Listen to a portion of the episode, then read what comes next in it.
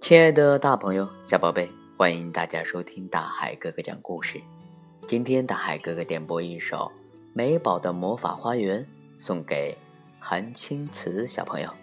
希望韩青瓷小朋友在家里面能够乖乖的听妈妈的话，不乱发脾气。美宝的花园里种满了花儿，阳光下这些花儿闪闪发亮。尼克和乔治每天都要来，他们特别喜欢美宝的这些花。乔治说：“要是我们的花园里也有这么美的花，该多好啊！”尼克说：“嗯，这些花儿看上去像漂亮的宝石。”乔治说：“嗯，这些花儿闻起来，嗯，和香水一样香。”有时候啊，美宝和朋友们在花园中一待就是一整天。他们玩的好开心，都不想回家了。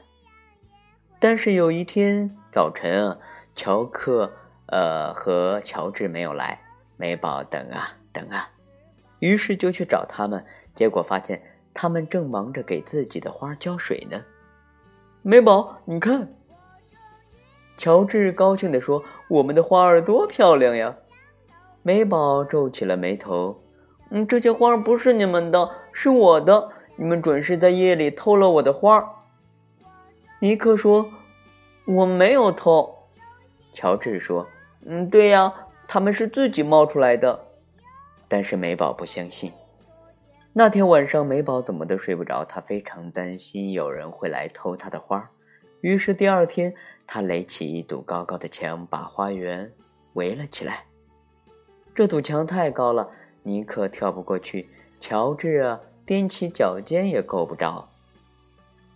这堵墙不仅挡住了尼克和乔治，还把另一种东西也挡在了外面，一种对花儿非常重要的东西——太阳。晒不到太阳，花儿看上去不再像宝石，闻起来也不再像香水。给他们唱歌，甚至，嗯，给他们跳舞，都没有用。墙里面，美宝和他的花儿变得越来越伤心。墙外面呢，发生了一件奇妙的事情。尼克和乔治很想告诉美宝这件奇妙的事儿，可是墙太高了，他们跨不进去。但是对小鸟来说，这堵墙并不高。它飞上墙头，大声喊：“美宝，美宝，快来看！”美宝在墙边支起梯子爬了上去。当他爬上墙头，简直不敢相信自己看到的一切。